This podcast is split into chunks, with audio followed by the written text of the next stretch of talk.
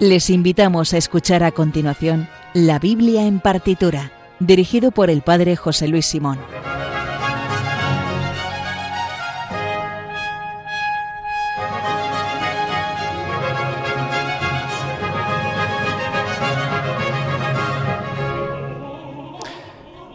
Buenas noches. Después del programa El hombre de hoy Dios, nos da paso el padre Luis Fernando de Prada con el que yo creo que es el programa octavo de la Biblia en partitura. Hoy vamos con un programa en el cual vamos a escuchar una única obra eh, y además yo creo, después lo vamos a ver en la introducción, creo que es la única obra bíblica desde luego y prácticamente religiosa que se, que se guarda, se conserva de este compositor. Eh, se trata de una obra de Richard Wagner inspirada en el relato de Pentecostés, la cena de amor de los apóstoles, una obra que tiene unos 33 minutos de duración aproximadamente en las grabaciones normales y eh, la vamos a nos da tiempo a escucharla íntegramente, la escucharemos en siete fragmentos y nos va a dar tiempo pues para ir presentando ir leyendo el relato como no es técnicamente el relato de la Biblia, pues para ir escuchando realmente el libreto en la traducción castellana, puesto que en el original está en alemán.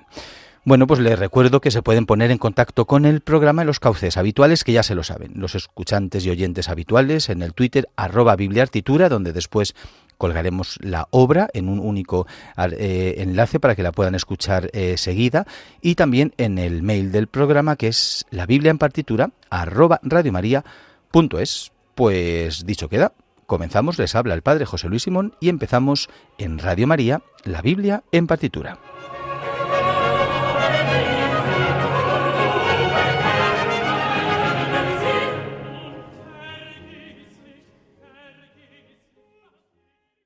Bueno, pues eh, como decía, vamos a escuchar, vamos con una obra que la vamos a escuchar hoy en esta madrugada porque eh, nos va a servir de preparación para la fiesta de Pentecostés, la gran solemnidad con la que acaba el tiempo pascual. Eh, no hay muchísimas obras inspiradas en este relato bíblico que sin embargo es esencial y fundamental en el cristianismo, no solo porque litúrgicamente con él se acaba el tiempo pascual, sino porque es el bueno el comienzo, el germen, digamos, del momento de la Iglesia y la llegada del Espíritu Santo. Antes de mm, eh, ponernos con la obra, dado que la obra realmente no recoge eh, todo el texto tal cual en su literalidad, como es muy breve, vamos a escuchar tal cual aparece en la Biblia. Eh, sabemos todos que esto está narrado en el capítulo 2, los versículos del 1 al 11 del libro de los Hechos de los Apóstoles. el relato dice así, el texto dice así.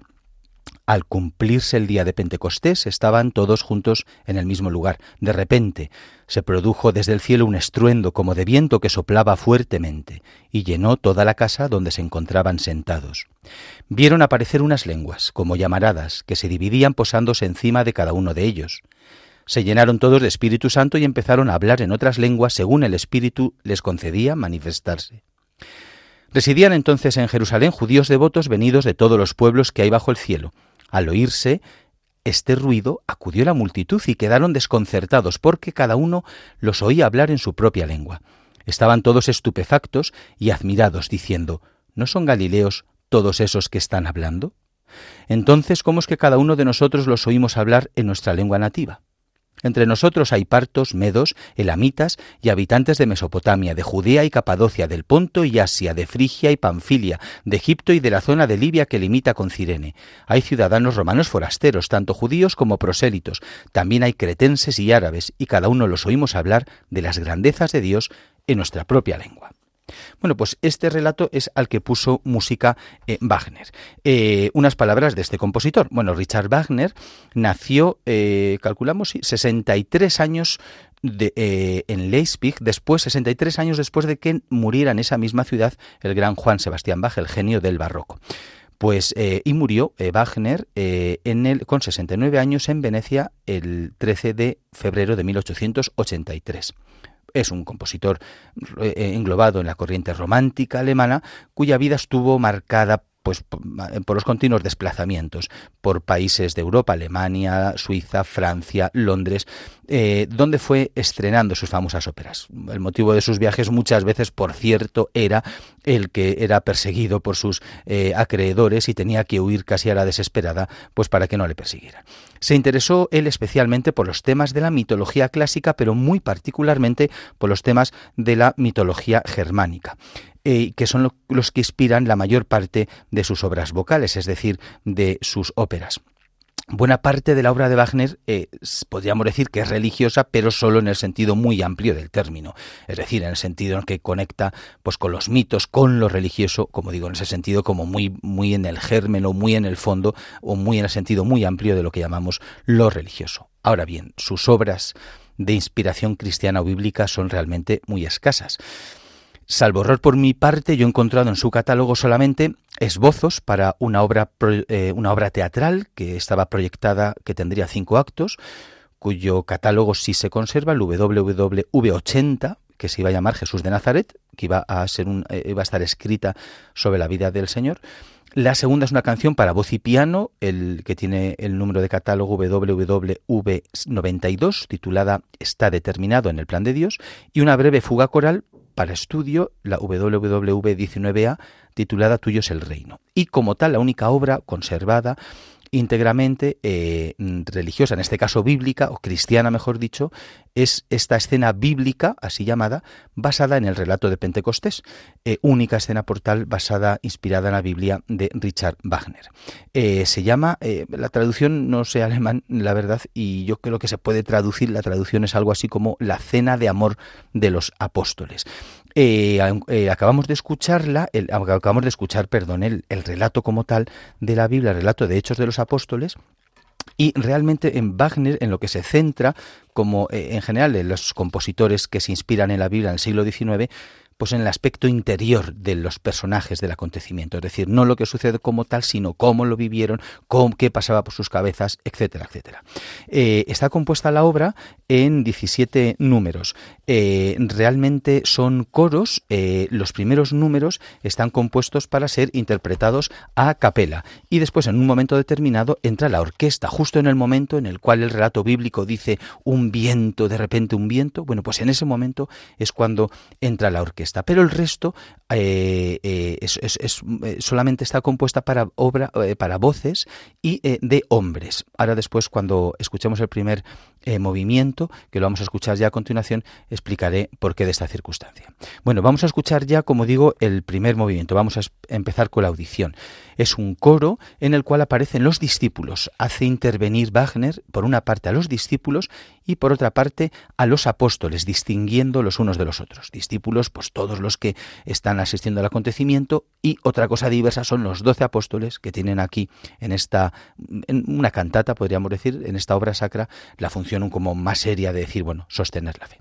Bueno, pues el primer movimiento en español, eh, lo que vamos a escuchar en este coro es Saludos hermanos en el nombre del Señor que nos une aquí en armonía para la cena, para que lo recordemos con fervor. Él se separó de nosotros, por eso nuestro corazón llora.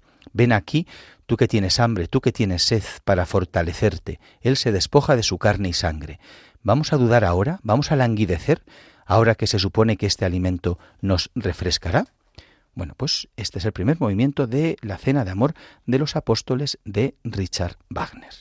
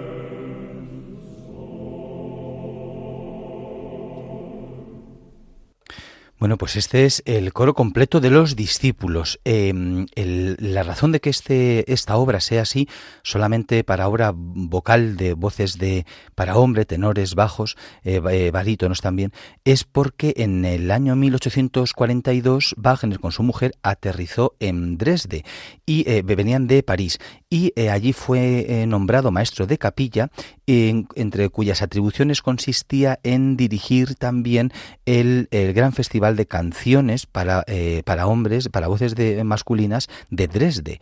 Eh, y entonces, aparte de dirigirlo, él recibió el encargo de componer una nueva obra de una media hora de duración que iba a ser interpretada por todos los coros masculinos sajones en este festival de canto. Entonces, esta es la razón de que esté compuesta para eh, coros solamente masculinos. Wagner en este momento, en 1842, cuando tenía unos 29 años, Wagner interrumpió el trabajo de su ópera tan que la estaba escribiendo y escribió este, esta obra que estamos escuchando nosotros ahora. Eh, como dato, eh, fue eh, estrenada el 6 de julio esta obra de 1843 en la Frauenkirche, la gran iglesia preciosa, bueno, absolutamente reconstruida ahora después de la destrucción que sufrió en la guerra, pero fue allí estrenada con la participación de 1.200 cantantes, porque es lo como hemos dicho, eran todos los coros masculinos que se habían citado en ese festival y una orquesta compuesta por 100 personas. Una cosa realmente apoteósica. Hay una carta de Wagner en la cual él eh, parece que protesta porque no eran suficientemente fuertes las voces, no 1200 voces y le parecía poco, en fin. Eh, pero por otra parte, en otra carta dice, uy, qué bien, no sabes, no recuerdo a quién se la escribe, pero dice, oh, sí, muy bueno, una cosa increíble, ha sido apoteósico y tal y cual. Bueno, pues eh, eso fue el, estreno de esta obra que vamos escuchando. Vamos a ir ya con el segundo coro. En este caso, en el primero, ha sido el coro completo de los discípulos quien ha cantado. Ahora en este coro se van a ir alternando el segundo coro de discípulos, el tercero eh, y el primer coro. Van teniendo como un diálogo. ¿Y qué se van diciendo? Estamos deprimidos, el odio poderoso nos amenaza, dice el segundo. El tercer coro dice, oh, confía, no aumenta día a día la fortaleza y la fe en, en nosotros, entre nosotros, perdón. El segundo coro dice, el odio del enemigo crece en la misma proporción, la unidad la unidad nos hace fuertes. El tercer coro pregunta ¿de quién deberíamos separarnos nosotros? El segundo coro de los discípulos dice todos tienen al Salvador en sus corazones. Ciertamente el poderoso enemigo nos sigue a todas partes. Y el primer coro de los discípulos acaba diciendo ven aquí tú que tienes hambre, tú que tienes sed, para fortalecerte. Él se despoja de su carne y sangre. Vamos a dudar ahora, vamos a languidecer ahora que se supone que este alimento nos refrescará una interesante unión entre la Eucaristía y Pentecostés, desde luego. Pues vamos con este segundo coro, una duración aproximada de cinco minutos también.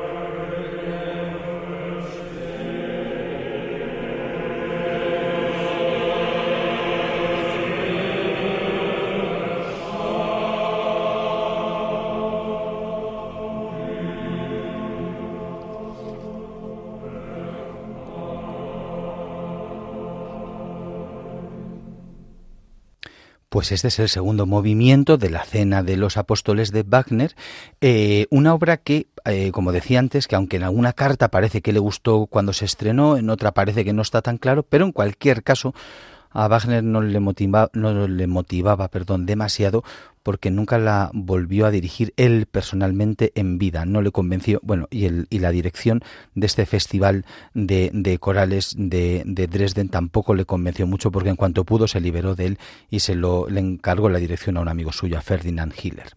Eh, bueno, vamos a escuchar ahora, vamos a escuchar siete movimientos seguidos, en realidad la duración es similar a estos que hemos escuchado, van a ser cuatro minutos de audición, pero ahora irrumpen ya por fin los apóstoles. En el estreno, como decía antes, esos 1.200 eh, hombres cantando, 1.200 hombres, eh, eh, hubo un coro especial que eran 12 hombres que hacían el coro de los apóstoles. Y efectivamente ahora intervienen como tal. Sigue siendo un coro a capela, pero ahora es un diálogo el que vamos a escuchar entre los apóstoles y el coro completo de los discípulos. Es decir, todos los tres coros que también a veces cantan por separado, ahora van a cantar los tres a la vez. Y el diálogo que tienen es este. Los apóstoles dicen, saludos queridos hermanos, ¿estáis reunidos en el nombre de Jesucristo? Responden los discípulos, estamos reunidos en el nombre de Jesucristo. Apóstoles, benditos sois vosotros que, estáis reunidos aquí en el nombre de Jesucristo. Dicen los discípulos, alabado sea su nombre. Los apóstoles, hombres queridos hermanos, sed uno en el corazón y en la fe. La persecución levanta ya es acuciante, todos los sufrimientos se acercan, pero lo soportaréis por amor a su nombre. Los discípulos. ¿Qué nueva amenaza os ha ocurrido? Los apóstoles.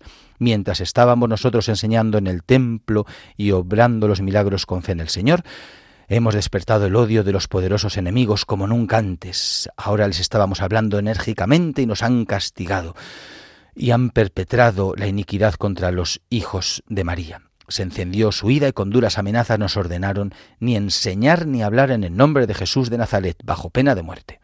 Y los coros de los discípulos repiten y acaban diciendo con pena de muerte. Bueno, pues este pequeño diálogo es el que vamos a escuchar ahora. En realidad, en, el, en la partitura original, en el libreto original, son eh, siete movimientos, del 3 al 10, pero le vamos a escuchar como una única unidad. Vamos con el tercer movimiento de la Cena de los Apóstoles de Wagner.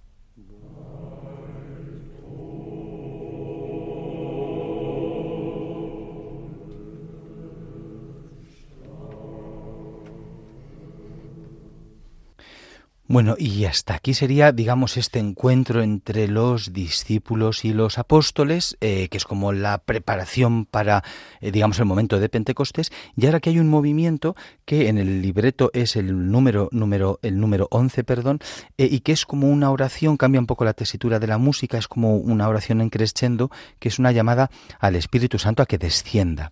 Este coro, esta oración, el texto dice, Padre Todopoderoso que hiciste el cielo y la tierra y todo lo que hay en ellos, quien por la promesa de tu protección nos envió a su querido Hijo, mira las amenazas de los poderosos de la tierra con las que asustan a tus creyentes. Que ahora anunciemos tu palabra con alegría. Envíanos a nosotros tu Espíritu Santo. Bueno, pues yo creo que todos seguro que tenemos en la mente y ahora en los oídos cómo suelen ser las invocaciones al Espíritu Santo en nuestro modo habitual y piadoso y nuestro modo de ser eh, cristianos y litúrgicos. Bueno, pues cómo lo expresa esta llamada Wagner eh, con esta fuerza que le da a los coros y a su música, esta llamada a, a, Dios para que envíe su Espíritu Santo, lo expresa en este coro que dura también unos seis minutos que vamos a escuchar ahora.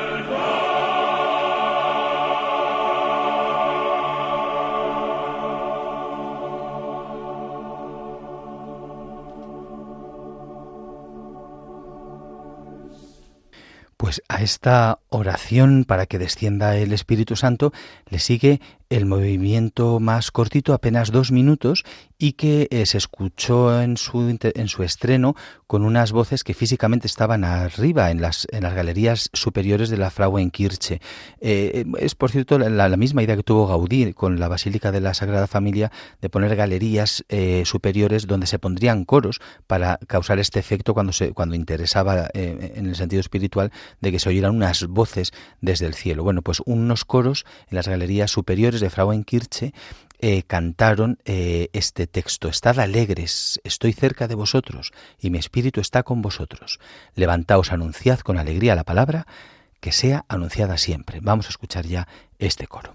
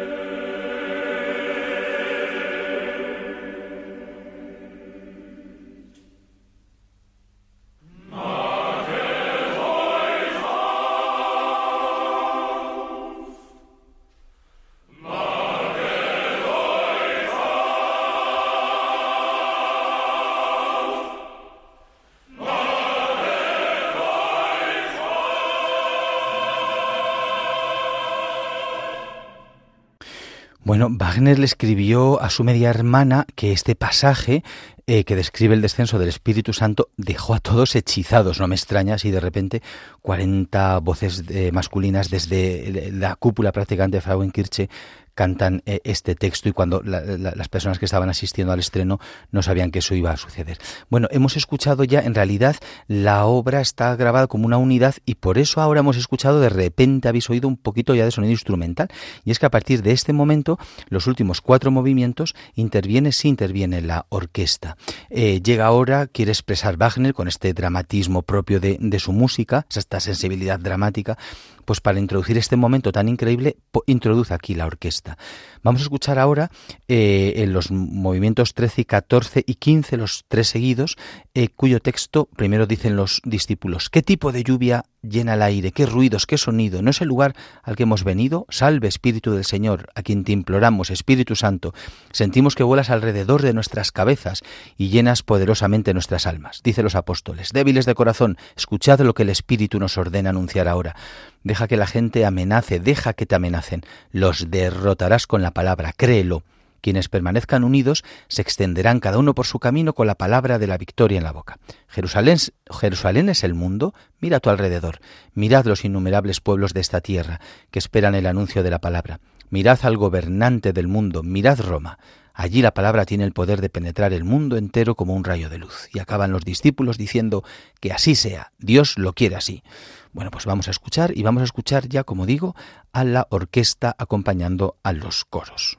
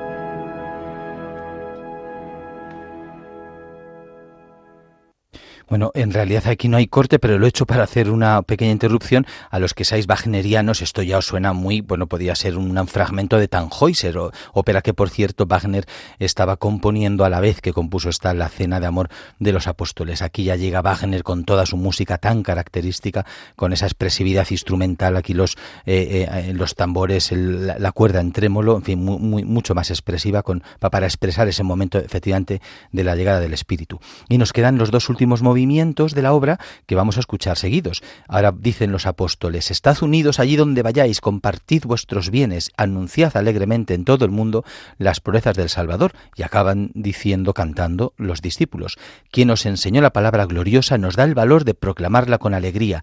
Estamos listos para movernos por el mundo, para desafiar enérgicamente toda vergüenza y necesidad. La palabra del Señor será dada a todos los pueblos, para que su voz se escuche en todas las lenguas. Así lo hará Dios, que nos, que nos envió a su Hijo, que nos ha dado su Espíritu Santo, porque para Él es toda la gloria por siempre.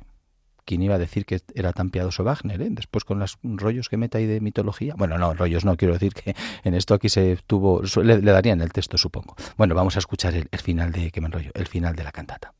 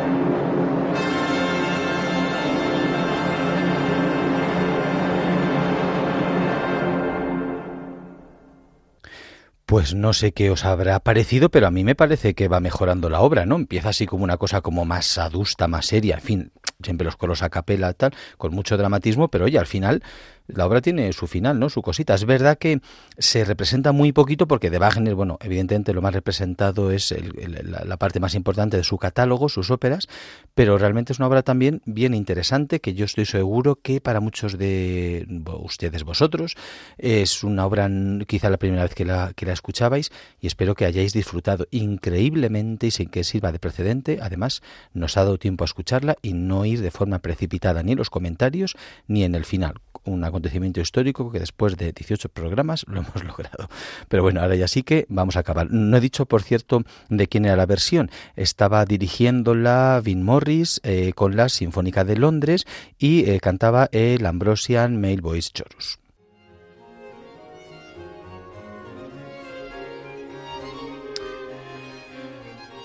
Bueno, pues hasta aquí el programa de hoy. Como saben, pueden volverlo a escuchar íntegramente en el podcast que se encuentra tanto en la web de Radio María, en radiomaria.es, como en las aplicaciones de radio, eh, en la aplicación de radio de, Radio María que se pueden descargar gratuitamente y también en las plataformas de eh, escuchar música en streaming, pues también pueden encontrar el podcast.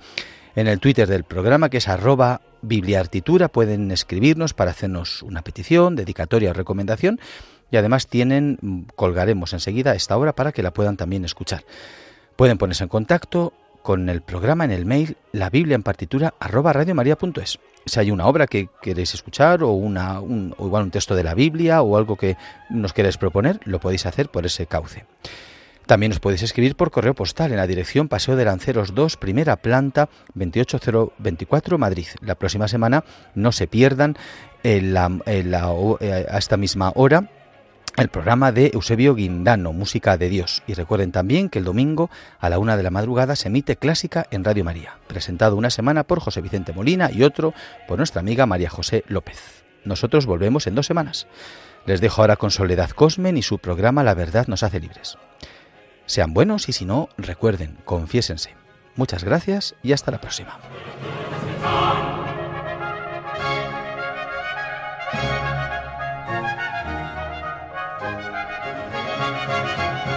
Han escuchado en Radio María La Biblia en partitura, dirigido por el Padre José Luis Simón.